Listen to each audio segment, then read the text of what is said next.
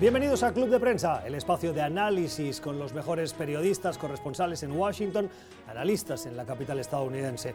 Si quieren participar en el programa pueden hacerlo a través de nuestra cuenta de Twitter, Club Prensa NTN24, y suscribirse a nuestro podcast en Apple y en Spotify y volver a escuchar el programa de hoy o el programa de hoy a su conveniencia. Hoy lo vamos a compartir estos próximos minutos con quienes ya nos acompañan en esta mesa de trabajo, con Luis Alonso. Es periodista venezolano, corresponsal en Washington. Luis, ¿cómo estás? Muy buenos días. Buenos días, gracias por la invitación, un placer estar aquí de nuevo. Gracias por estar con nosotros y con Mariano de Alba. Mariano es analista político, es ah, abogado experto en relaciones internacionales. Mariano, ¿cómo estás? Muy buenos días. Chao, buenos días, feliz año. Gracias, feliz año. ¿No habías estado aún No había desde estado el aún. nuevo año? Bueno, bienvenidos los dos entonces, feliz año.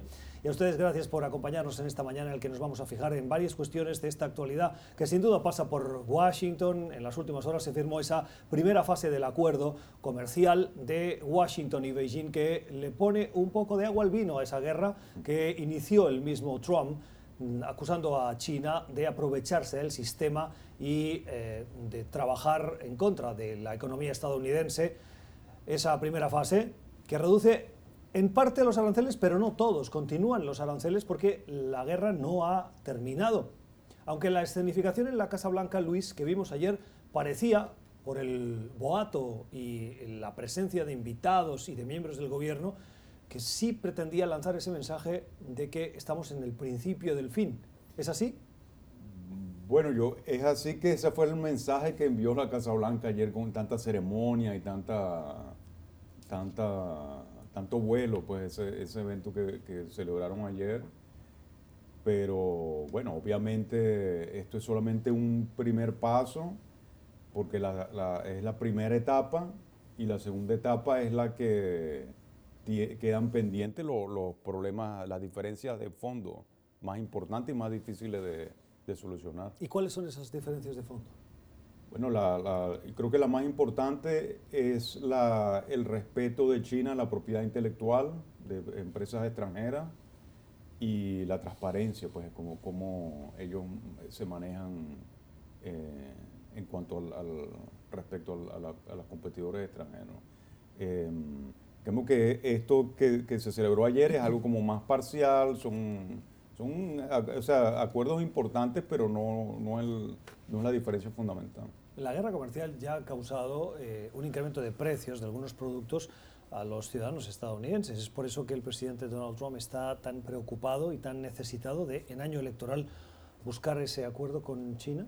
Sí, sí, sin duda alguna creo que eh, este, el momento en que se da este- esta, esta primera fase del acuerdo tiene que ver mucho con que de alguna forma Estados Unidos, el gobierno de Estados Unidos y, y el gobierno de China van a entrar este año 2020 en una especie de tregua, eh, una tregua comercial, eh, justamente yo creo que en gran medida porque el presidente Donald Trump sabe que se juega su reelección y además eh, sabe que estaba muy necesitado de vender o de, vender una victoria adicional en el campo de las relaciones internacionales, ¿no? Y por eso vimos ese acto el día de ayer en la Casa Blanca. Em, justamente lo que decía Luis es que hay, eh, esto no se trata de un acuerdo comprensivo, un acuerdo definitivo, más bien se trata de una primera fase donde China se ha, comprometido a comprar eh, o aumentar su intercambio comercial con Estados Unidos básicamente en dos sectores, el sector financiero y el sector agrícola. Eso obviamente va a tener un impacto muy importante en la economía estadounidense y al mismo tiempo va a tener un impacto negativo en las otras grandes economías del mundo, eh, principalmente Europa y Japón. Eh, eso quiere decir que ahora China va a tener que comprar a Estados Unidos, cosa que hasta ahora había venido comprando a eh, esos países o a, o a esas regiones. Esto implica, por ejemplo, la disminución de la compra de soja a Argentina o a Brasil, que fueron algunos de los países pocos, pero algunos que se beneficiaron de esta guerra comercial. Pudiese, pudiese ser uno de los casos. Eh, ahora eh, falta la segunda parte del acuerdo. Eh, co- como, como tú bien decías, eh, el, gobierno de Estados Unidos ha dejado aranceles en el orden de los 360 mil millones de dólares a productos chinos. El presidente Trump dijo ayer expresamente que eh, eso eh, se mantenía a los efectos de negociar la segunda fase. Y en esa segunda fase hay dos, quizás dos, eh, dos grandes puntos de contención sobre los cuales todavía no hay acuerdo. Uno son los subsidios que regularmente da China a sus propias empresas para que sean mucho más competitivas a nivel global. El tema de subsidios sigue siendo uno de los grandes temas importantes. Y dos, el tema de la protección de datos y, lo que podríamos llamar eh, ciberseguridad, eh, en el sentido de que, pues, como todos sabemos, Estados Unidos y muchos otros países han, acusado a China eh, de cometer, de cometer pues, crímenes que, podrían hablarse del robo de, propiedad intelectual o propiedad empresarial. y también pues, Estados Unidos está buscando llegar a un acuerdo en esos temas para limitar de alguna forma esas actividades de China. De, tal manera que yo creo que esta es una victoria importante para Trump, eh, en este, una victoria adicional que, ha logrado eh, meterse en el bolsillo en este mes de enero. Eh, pero habrá que ver dos cosas, ¿no? Habrá que ver si esto se mantiene en el tiempo, cómo reacciona China, cómo se, cómo se concreta esto en la práctica, si China va a aceptar básicamente o, va a implementar de buena fe todos los términos del acuerdo. Y dos, también recordemos que ahora eh, pareciera que el gobierno de Estados Unidos va a tratar de negociar eh, un nuevo acuerdo comercial con Europa. Eh, y la gran pregunta para mí es si el presidente de Estados Unidos y el presidente Trump va a utilizar las mismas técnicas que utilizó con China y si y en las mismas tácticas, exacto, y si, y si las utiliza, pues van a ser efectivas o no. Me llama la atención cuando hablas de subsidios del gobierno chino a sus productores. Estados Unidos hace lo mismo con los productores del medio oeste eh, particularmente de maíz, de soja, ah, y, esa es una gran contradicción, porque Estados Unidos le está pidiendo a China que deje de ofrecer esos subsidios cuando está haciendo lo propio en Estados Unidos, y es algo que es bipartidista. Que haya un gobierno demócrata o un gobierno republicano, esos subsidios se mantienen, Luis. Pero yo entiendo que los subsidios chinos son mucho más amplios, eh, van más allá del sector agrícola que eso sería la diferencia fundamental. Creo que en el caso estadounidense es más específico. Pero retomando un punto de lo que hablábamos hace un ratico, este anuncio de ayer, creo, y todos los anuncios que vengan ahora, tenemos que verlos siempre en el contexto eh, indicado y es que ya prácticamente podemos decir que arrancó la campaña electoral, las elecciones van a ser en noviembre, pero todos los actos, decisiones, anuncios, etcétera, que vayamos viendo en el transcurso del año, tenemos que siempre ponerlo en el contexto de trasfondo de que la elección es en noviembre y ya ahí estamos en campaña. Eso es básico eso. Sí.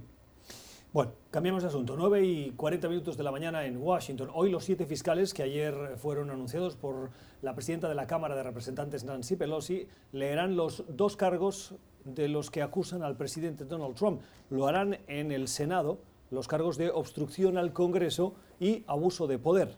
Tras esa lectura, el presidente de la Corte Suprema, que va a ser el presidente de ese juicio, traspasará el espacio físico que hay entre la sede de la Corte Suprema y el Congreso de los Estados Unidos, jurará frente a un senador eh, prometiendo que sea un juicio justo y el mismo presidente le tomará juramento de manera común a todos los senadores, a los 100 senadores que luego firmarán en un registro para dar constancia de su eh, juramento. A partir de ahí, el líder de la mayoría de los republicanos tiene que elaborar las normas, la dinámica que tiene que regir este juicio político y probablemente el martes daría comienzo formal, ahora sí, el juicio político en el Senado. El lunes es festivo, es Martin Luther King todo un proceso ceremonial, eh, Mariano, eh, que parece que Mitch McConnell lo que pretende es que termine rápido.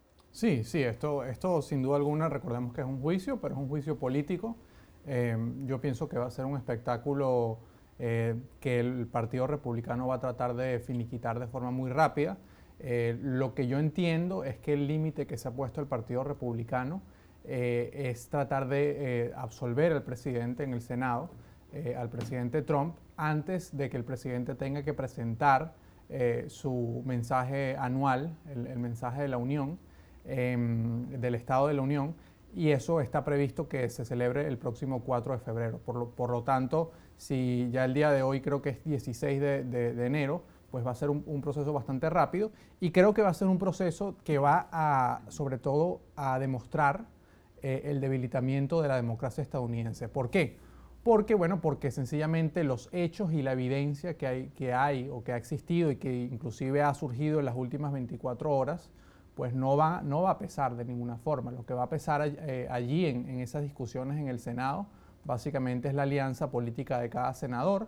Eh, todavía hay un grupo minúsculo de senadores que no saben bien cómo van a votar, por lo tanto podría haber algunas sorpresas, pero en gran medida el Partido Republicano va a absolver al presidente Trump, inclusive dejando de lado todas las evidencias y, de alguna forma los hechos que ha habido o que, se, han conocido en las últimas horas eh, que yo pienso que son muy graves, ¿no? que es este señor que trabajaba con Rudolf Giuliani, que es el, abogado personal del presidente, pues básicamente eh, entregando a la Cámara Baja del Congreso una serie de documentos que dan cuenta de una campaña muy específica eh, en Ucrania para, para, buscar beneficiar al presidente Trump. Pero aún asumiendo que que ese va a ser el, el resultado final, ese que tú planteas, que es lo que más se prevé.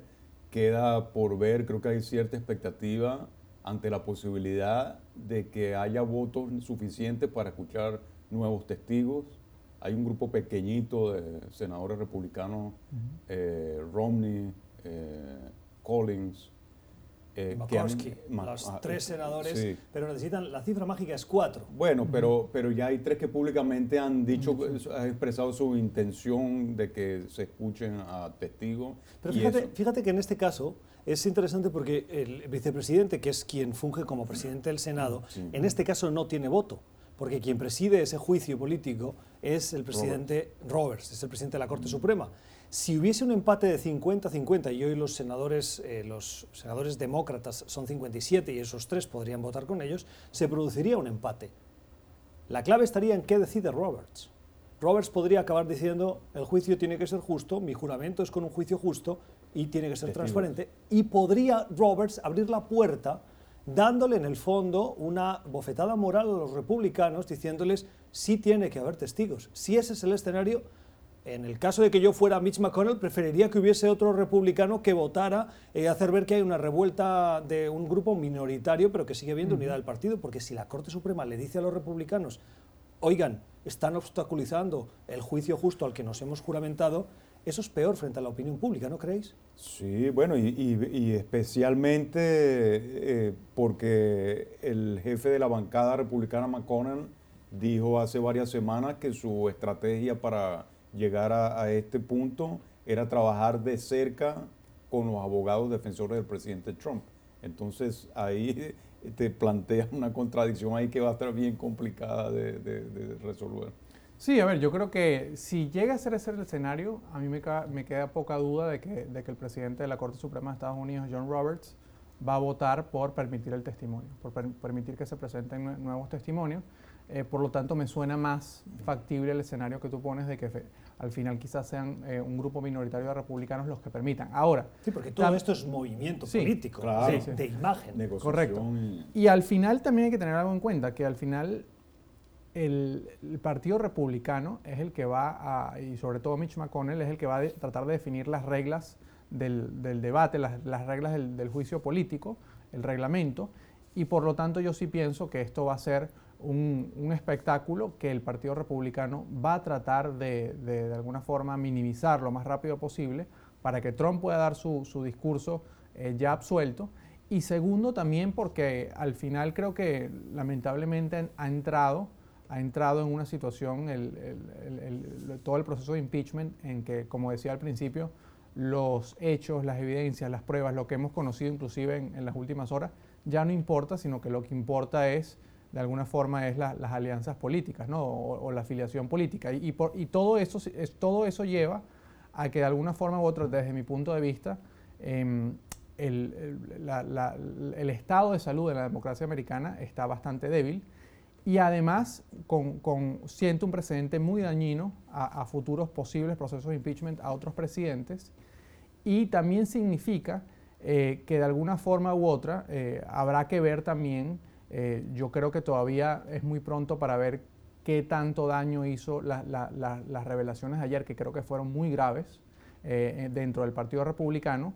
Y si siguen surgiendo eh, pruebas o evidentes, siempre queda abierta la pregunta de si eso va a generar un cambio en, en al menos un sector mayoritario de los republicanos. Las revelaciones las hizo el eh, empresario nacido en Ucrania, Lev Parnas, que eh, fue ayudante o socio de Rudy Giuliani, que ha fungido como abogado personal del presidente Donald Trump.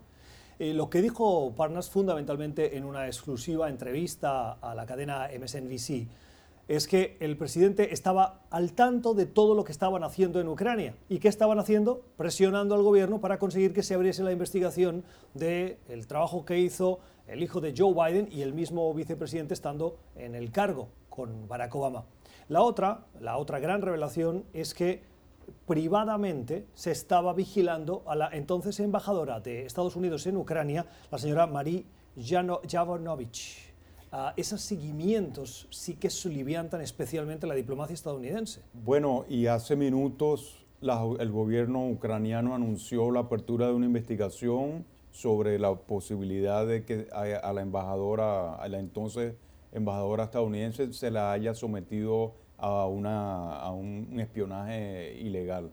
Eso creo que es bien importante, ese anuncio de la apertura de la investigación en la justicia ucraniana. Claro, aquí me planteo qué tienen que hacer los senadores, republicanos y demócratas, los demócratas lo tenemos claro, pero los republicanos, frente a acusaciones senadores que forman parte, por ejemplo, del Comité de Relaciones Exteriores del Congreso de los Estados Unidos, que trabajan estrechamente con el Departamento de Estado, y los embajadores son funcionarios en gran mayoría del Departamento de Estado. Imagínense la incomodidad que sienten o que tienen que tener esos republicanos frente a estas nuevas revelaciones. Sí, suena bien incómodo, pero hasta ahora no hemos visto ninguna señal obvia de que haya un cambio de postura importante, o sea, de que la tendencia dentro de la bancada republicana eh, sufra un cambio, ni siquiera con este anuncio. Es cierto que es muy reciente, pero hasta ahora el apoyo sigue sólido. Sí.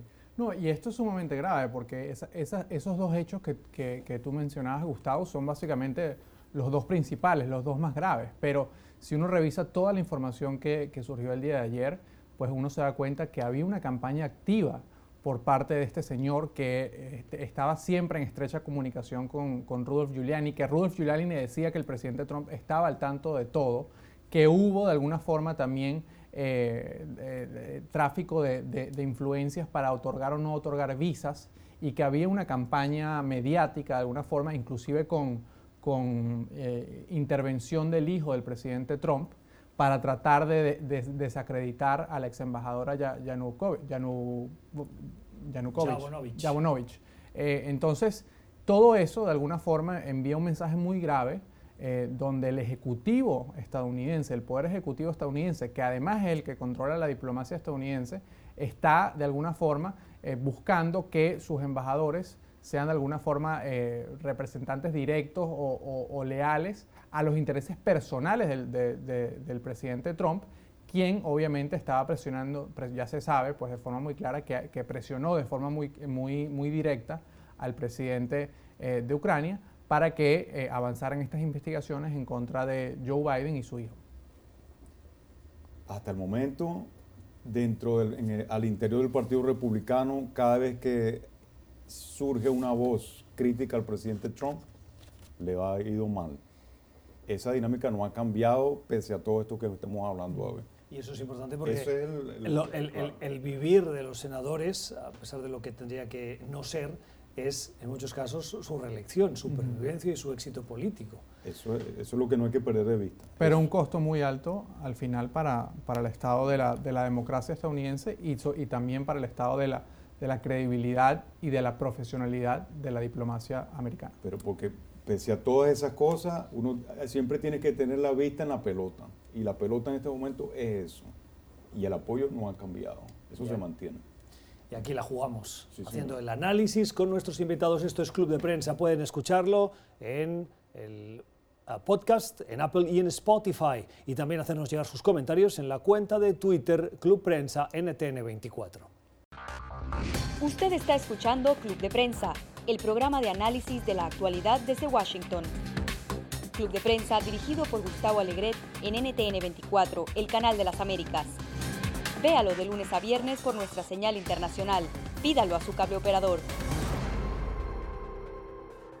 Son las 10 y 56 minutos de la mañana en Caracas. Parece que el oficialismo y sus bandas de ampones han decidido formalizar lo que vimos y que parecía algo extraordinario el pasado 5 de enero y se ha convertido, se está convirtiendo en la tónica, en la normalidad. Y es la de intentar formalizar la elección, elección de Luis Parra como presidente de la Asamblea Nacional una elección puesta en duda por gran parte de la comunidad internacional, porque su proceso fue absolutamente turbio, si me permiten. ¿Y cómo lo hacen? Enviando eh, esos grupos armados de sociedad civil para ocupar e impedir que los legisladores electos entren en la Asamblea Nacional, el último vestigio de democracia que, como dicen algunos analistas, queda en Venezuela. Lo hemos vuelto a ver en las últimas horas y esto además ha venido acompañado por la felicitación de Diosdado Cabello, a esos ciudadanos, como les llama él, que han realizado ese excelente trabajo? Mariano. Sí, creo que es un hecho muy preocupante ¿no? Eh, y que forma parte de lo que ha sido la tónica del chavismo ya durante muchos años. Eh, el señor Diosdado Cabello no es ningún secreto, es quien, quien de alguna forma comanda a estos grupos y quien ha decidido esta estrategia de, alguna forma no tanto defender a, Luis Parra, porque la realidad es que durante las últimas semanas no se ha visto Em, que, el, chavismo, más allá del apoyo que le dio para, supuestamente ser electo, eh, esté muy convencido de, lo que vaya a hacer esa eh, Luis Parra y su directiva. Pero sí, eh, yo pienso que el, objetivo fundamental de este esfuerzo es tratar de, de alguna forma, desaparecer a una Asamblea Nacional liderada por Juan Guaidó, que viene, viene estando cada vez más debilitada a lo interno del país y sobre todo también la estrategia del chavismo es poner a Juan Guaidó y a, esos 100 diputados eh, de la oposición democrática a tratar de luchar por su propia subsistencia. Y, uno, y, el, primer paso lo, vimos ayer, donde básicamente ya no se les deja entrar a ese recinto y ya van dos sesiones que, la oposición venezolana ha tenido que realizar, no en la sede del Palacio eh, Legislativo Federal en Caracas, sino en el anfiteatro de Latillo, que está totalmente apartado en otra zona de la ciudad y que de alguna forma u otra pues eh, le quita, un, al menos mediáticamente, una cierta importancia a, esa, a, esas sesiones. Entonces, bueno, lo que veamos... Pero la Constitución o el reglamento de la Cámara sí dice que se pueden reunir en sede que no sea parlamentaria. Correcto, sí. Siempre que haya el quórum necesario, que son más de 80 y pico, creo que son 84 diputados. 84 diputados, sí, no, no legalmente no hay un problema, pero eh, creo que el juego en este momento del chavismo es sin duda alguna hacer ver que, Juan Guaidó de alguna forma no tiene el control ni siquiera para entrar al Parlamento y por lo tanto su, su, autoridad dentro de Venezuela está bastante limitada. Un caso distinto es afuera, con, el reconocimiento que tiene de, más de 50 países y sobre todo en países donde, como Estados Unidos que eh, reconocen las decisiones que toma el Parlamento y que ha reconocido y que reconoce también pues las recomendaciones y las solicitudes que le realiza Juan Guaidó y su equipo.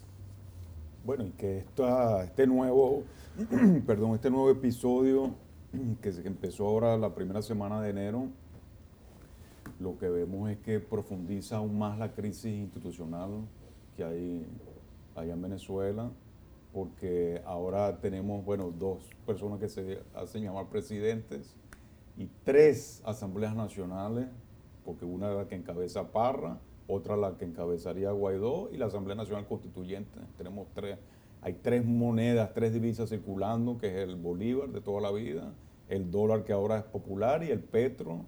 Hay dos fiscales, dos tribunales supremos. Es un manicomio realmente, es bien difícil y esto solamente lo complica todavía más. Eh, es bien enredado. Sí, sí, totalmente. Y creo que al final eh, tristemente la crisis eh, o la resolución de la crisis ya eh, se ha vuelto un tema que va más extra o va más allá de lo institucional. Es decir, em, dado esa situación de manicomio que, describe Luis, va a ser difícil que a través de las instituciones em, haya algún tipo de solución a la crisis y en este momento, al principio de, de, este año 2020, pareciera que la estrategia de la oposición venezolana vuelve a ser tratar de convencer al, sector militar. Con esa carta que envió Juan Guaidó a, Vladimir Padrino López, ministro de la Defensa, básicamente exhortándolo a que permitiese que la sesión se realizara en el Palacio Federal Legislativo eh, y también pues con llamados recurrentes eh, por parte de, la dirigencia opositora eh, al, sector militar venezolano a que abandonen el apoyo que le han venido dando de manera constante al gobierno de Nicolás Maduro. Para el chavismo es estratégico esta, esta, esta nueva versión de asamblea con Parra, porque al, tener, al lograr un, un respaldo desde el legislativo, se le hace más fácil lograr respaldos eh, afuera, en el extranjero. ¿no? Lo que Rusia o China. Parra es, la votación. Parra se autoproclamó. Sí, eh, pero, pero lo, que, lo que quiero subrayar es eso, pues, la importancia estratégica que tiene para el chavismo alcanzar esa meta. y por eso están apelando a todo lo que hemos visto ayer y semana pasada. Es clave eso. El único país que fue muy rápido en reconocer a, la directiva de, Luis Parra fue Rusia. Em, habrá que ver cómo se, cómo se traduce eso en la práctica, si efectivamente la Asamblea Nacional de Parra va a aprobar acuerdos entre el gobierno de Maduro eh, y Rusia, y de alguna forma Rusia va a utilizar eso como, bueno, eso me da tranquilidad de que hay una especie de proceso legal, cosa que no es así porque va a ser totalmente eh, irrito, pero otro dato curioso es que eh, Maduro presentó su, mensaje anual, o su recuento anual, que obviamente estuvo plagado de mentiras, pero no lo hizo ante la Asamblea Nacional que dirige Parra, lo hizo ante la Asamblea Nacional Constituyente, lo que, lo que a mi juicio demuestra mucho que el chavismo está, utilizando está utilizando a Parra para debilitar a Guaidó, a Guaidó pero no está seguro todavía si de, alguna forma eh, olvidarse de la constituyente y si va a seguir utilizando la constituyente como ese organismo suprapoderoso que puede decir lo que sea. Bueno, o, no se olvide de la constituyente, tiene dos cartas ahora. Antes tenía una sola que era la constituyente, ahora tiene constituyente y esta es parra. O sea, es como cuando estás jugando póker, tiene dos, dos haces. Hay una cuestión que quiero preguntarte, Mariano, que conoces la parte legal. En las últimas horas, eh, creo que fue el martes, eh, Nicolás Maduro acudió a la sede de la Asamblea Nacional, que no era la Asamblea Nacional, sino que era la constituyente. La reunió y pronunció su discurso sobre el estado del país, el informe anual que llaman. Ah, ¿Cómo puede ser que esa Cámara sea utilizada por la constituyente, la de Luis Parra y la de Juan Guaidó de manera aleatoria, eh, sin ningún tipo de, de control. No, bueno, quiero decir, eh, el control lo tiene eh, Maduro, esto estoy, en eso estoy claro, pero me llamó la atención de ver a Maduro en sede parlamentaria intentando dar la apariencia de normalidad democrática cuando los reunidos allí no eran los representantes de la Asamblea Nacional. Sí, bueno, la respuesta básicamente, tú mismo lo has dicho, ¿no? Es porque Maduro tiene el control. Esta situación además no es nueva la gran novedad en este momento es que el, chavismo ha decidido que Guaidó no vuelva a entrar a la sede del Palacio Federal Legislativo. Pero, ¿qué venía sucediendo hasta diciembre del año pasado? Pues que quienes compartían esa sede eran la Asamblea Nacional liderada por Juan Guaidó y la Asamblea Nacional Constituyente. Recordemos que ese edificio fue construido hace muchísimos años y en Venezuela por, por muchos años, hasta, hasta la Constitución de 1999, hubo eh, bicaramelismo, eh, eh, un sistema bicameral. Por lo tanto, había un salón para el Senado y había un salón para el Congreso. Y lo que, lo que hicieron, al menos hasta diciembre del año 2019, es que la Asamblea Nacional, liderada por Juan Guaidó, utilizaba, en algunos casos, si, si, si, si coincidían en el mismo día, cosa que era rara, utilizaban la sede de, la Cámara Baja, la Cámara de Diputados, y luego el chavismo utilizaba la sede del Senado. Ahora, ahora, eh, pareciera que eso no va a suceder más precisamente porque el sector militar está impidiendo y los colectivos eh, armados están impidiendo que Guaidó ingrese a, esa, sede oficial. Cambiamos de asunto. Las 6 y 5 minutos de la tarde en Moscú, en Rusia, Vladimir Putin ha abierto la estrategia de manera sorpresiva, nadie se esperaba, el proceso de eh, relevo al frente de la presidencia de Rusia en un intento de perpetuarse en el poder. Era esperable que hiciese algún movimiento, no que lo hiciese ahora. La consecuencia de ese inicio es que ha dimitido en pleno todo el gobierno ruso y anuncia cambios constitucionales que darían más poderes al Parlamento ruso y que abrirían la puerta a la continuidad de Putin al frente del, país. Sí, recordemos en primer lugar que el, término, el término presidencial actual de, Vladimir Putin finaliza en el año 2024, eh, pero de alguna forma ya empieza con eh, las jugadas propicias para seguir siendo él el que mande. ¿no? La gran pregunta o la gran incógnita en este momento es de qué forma va a hacerlo. Y eh, lamentablemente Vladimir Putin tiene varias opciones. Una de las propuestas que, se ha puesto sobre la mesa es una, modificación de la Constitución de Rusia en el cual em, el primer ministro tendría mayores facultades de las que tiene actualmente, eh, inclusive la posibilidad de nombrar el gabinete de gobierno. Eh, recordemos además que Vladimir Putin, eh, que en Rusia hay una, limitación de dos términos seguidos, o sea, un presidente no puede estar en el poder más de, dos, más de dos periodos seguidos, por lo tanto Vladimir Putin creo que gobernó entre el año 2000 y 2008, eh, luego fue primer ministro durante el gobierno de eh, Dmitry Medvedev y luego volvió a ser presidente de Rusia. Por lo tanto, como eh, la jugada de Rusia, de Putin en este momento, es tratar de, si vuelvo a ser primer ministro, entonces quiero ser un primer ministro que en el papel, que en la Constitución tenga muchas más facultades, tenga mucho más poder. Y otra opción que se está barajando también es la creación por vía constitucional de una especie de consejo de gobierno en el, cual estaría presidido por Vladimir Putin y que obviamente tendría mucho más poder que el, nuevo presidente de Rusia. El factor sorpresa, eh, como ya lo ha hecho, algo que lo caracteriza, en el pasado ha habido precedentes similares, porque este anuncio de ayer de, esta medida tomó por sorpresa a, a casi toda Rusia y el mundo. Y, bueno, vemos que hoy asumió como primer ministro el ex jefe de recaudación fiscal, no recuerdo el apellido, una persona que tiene cero experiencia política y ya los observadores, bueno, han concluido que es la persona idónea precisamente porque por la falta de experiencia política luce como alguien muy leal y muy dócil, capaz de implementar una agenda dictada por Putin con el cargo que sea, que con todo ese escenario que dice Mariano, bueno, el cargo que sea el que él tenga, es obvio que la, meta es seguir manejando los hilos del poder, tal vez indefinidamente, eh, con, personas leales en los cargos formales.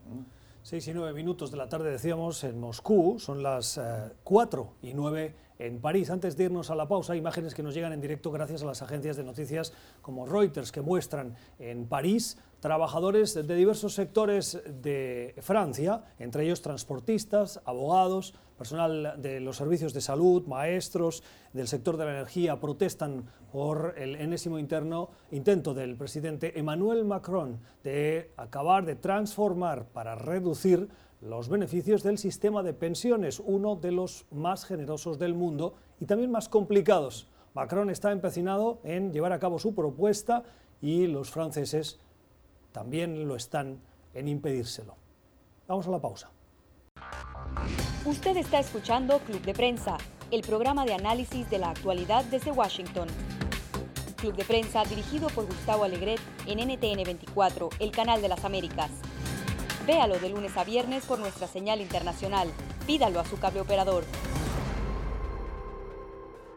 Son las 12 y 14 minutos de la tarde en Buenos Aires, en Argentina. Se conocen los datos de inflación del año 2019. No son buenos. Eso explica también por qué los argentinos hasta cierto punto le dijeron a Macri que no querían que continuara.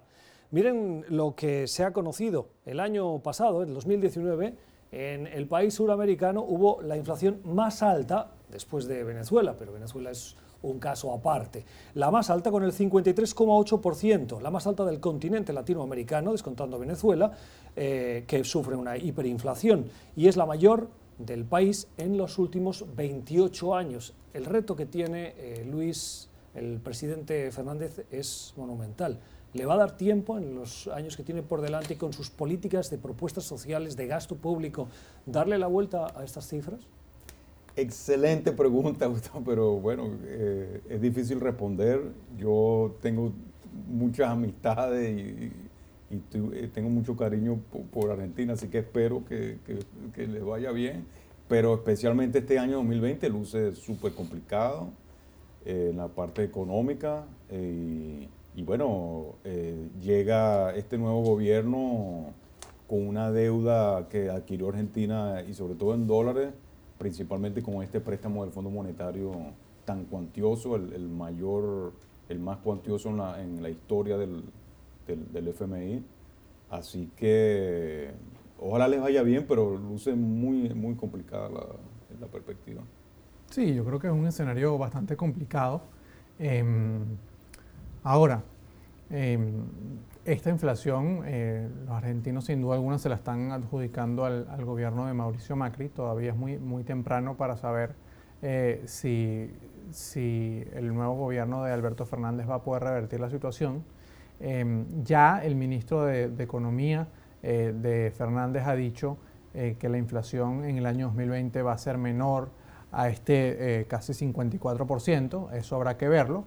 Em, de entrada, lo, poco que se ha visto hasta ahora es un gobierno de Alberto Fernández que está bastante cauteloso, eh, que ha hecho una promesa a no eh, imprimir em, pues, cantidades exorbitantes de dinero, que obviamente dispararían incluso más la inflación, pero obviamente la situación está en pleno desarrollo, no se sabe cómo va a reaccionar eh, la población argentina ciertos recortes minúsculos que va a hacer eh, o que va a tener que hacer el gobierno de Alberto Fernández.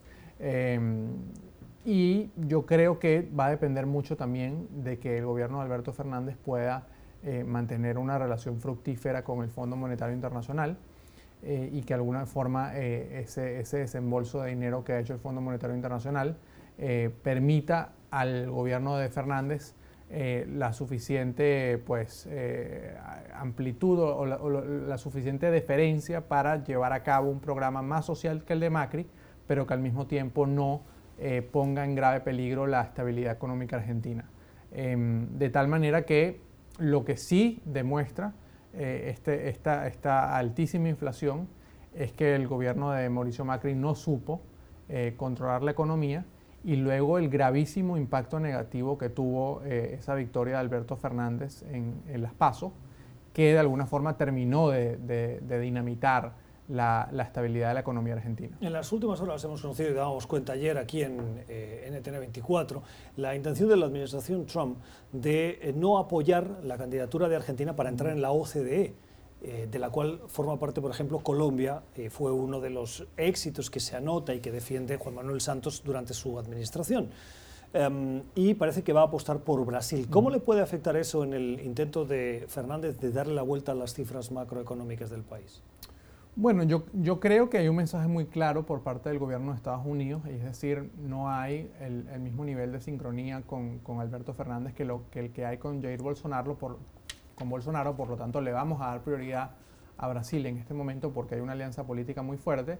Pero yo pienso que esa, esa, esa diatriba de la, la membresía de la OSD, aunque es importante, para Fernández queda en un segundo plano porque para Fernández, lo, como decía antes, la prioridad es em, que de alguna forma la relación con el Fondo Monetario Internacional continúe siendo fluida y dos, tomar ciertas medidas que lo acerquen un poco más a ese gobierno más preocupado por lo social, por los programas de asistencia, pero sin que eso se traslade, sin que eso se traslade a una situación que ponga nuevamente en riesgo la estabilidad de la economía argentina. Eso es un equilibrio muy difícil de conseguir porque hay mucha presión de los sectores sociales que llevaron a Fernández a la presidencia de que efectivamente vuelva de alguna forma eh, esa, esa, política dadivosa del gobierno argentino a los sectores más, más, desfavorecidos pero al mismo tiempo yo pienso que la izquierda em, argentina eh, sabe que si vuelve esta situación de inestabilidad económica como la que se generó em, al final del gobierno de, Cristina Kirchner y como la que enfrentó Macri en, su año de reelección electoral, pues va a ser muy difícil mantenerse en el poder y por ahora, por ahora, eh, porque como, como decía antes, por ahora he visto un Fernández que está tratando de jugar a ese equilibrio. Pero, como digo, a medida que pasa el tiempo, va a ser más difícil. De acuerdo, la prioridad tiene que ser eh, la relación con el fondo y la relación con el Fondo Monetario pasa por una renegociación en los términos de, la deuda, de este préstamo tan cuantioso que, obtuvo el, gobierno de El mayor del Fondo Monetario. En la historia del organismo. Entonces, ya durante la campaña electoral y después eh, en los meses recientes siempre ha estado rondando esta especulación de que el gobierno de Fernández lo que va a buscar es como una quita o eh, posponer los plazos de pago. O sea, esa negociación es clave. Yo creo que de ahí es que pueden derivarse otras cosas. Y la inflación tan alta, bueno, es como una fiebre alta. Eso es una prioridad. Tienes que bajar la fiebre y por lo tanto tienes que bajar la inflación y después empieza a ver el paciente la otra cosa, pero la fiebre hay que bajarla inmediatamente. Esto es Club de Prensa, hoy con las opiniones de Luis Alonso, periodista venezolano, y Mariano de Alba, es analista político y abogado experto en relaciones internacionales. Usted puede suscribirse a nuestro podcast en Apple y en Spotify y hacernos llegar sus comentarios a través de nuestra cuenta de Twitter, Club Prensa NTN24. Ya regresamos. Usted está escuchando Club de Prensa, el programa de análisis de la actualidad desde Washington. Club de Prensa dirigido por Gustavo Alegret en NTN 24, el canal de las Américas. Véalo de lunes a viernes por nuestra señal internacional. Pídalo a su cable operador. Tres minutos y las siete de la noche en Teherán, el presidente del país, Hassan Rouhani, se ha dirigido en las últimas horas a los ciudadanos de Irán para pedirles dos cosas. Una, unidad nacional, porque reconoce que el accidente o el derribo del avión comercial en el que murieron el pasado 8 de enero 176 personas ha causado una profunda crisis de credibilidad en las instituciones del país. Y el otro, un cambio en la forma de gobernar. ¿Es eh, un punto de inflexión, Luis, eh, la situación que está pasando hoy Irán? No estoy seguro, yo creo que es pronto para saber si es un punto de inflexión. obviamente ha habido mucha una gran conmoción a lo interno por, tras el derribo de esto por las protestas callejeras y eso, pero ya hemos visto en etapas previas protestas callejeras incluso más intensas que esta que ha ocurrido recientemente y no fue ningún punto de inflexión. Entonces, es interesante que el presidente haya dicho públicamente eso como una admisión implícita de responsabilidad por el manejo que hicieron de, con el anuncio o la negativa primero y después la admisión de, haber derribado el, avión ucraniano. Y luego conocerse que no fueron uno, sino dos, según Sino dos, exactamente. Dos misiles. Dos misiles. Pero yo creo que no, eh, no sabemos todavía si es punto de inflexión. Sí, creo que es un clásico control de daño por parte de Rouhani, que, que además recordemos es un presidente moderado. El gran problema que tiene Irán es que eh, más allá del presidente, pues tiene a ese, al ayatollah eh, Khamenei, que de alguna forma eh, es quien manda eh, con el sector militar, y todo eso genera una situación donde pues Rouhani ahora es el que le ha tocado pedir perdón o, rectificar, pero al final el líder supremo y el sector militar van a hacer todo lo posible por mantenerse en el poder. Esto ha sido Club de Prensa, hoy con los análisis de eh, Luis Alonso, que es periodista venezolano, y con Mariano de Alba, que es analista político, experto en relaciones internacionales, abogado. Ustedes pueden hacernos llegar sus comentarios sobre el programa de hoy a nuestra cuenta de Twitter, Club Prensa NTN24, y como siempre les invitamos a que se suscriban a nuestro podcast en Apple y en Spotify. Gracias por escogernos, volvemos mañana a la misma hora. Que tengan una feliz jornada.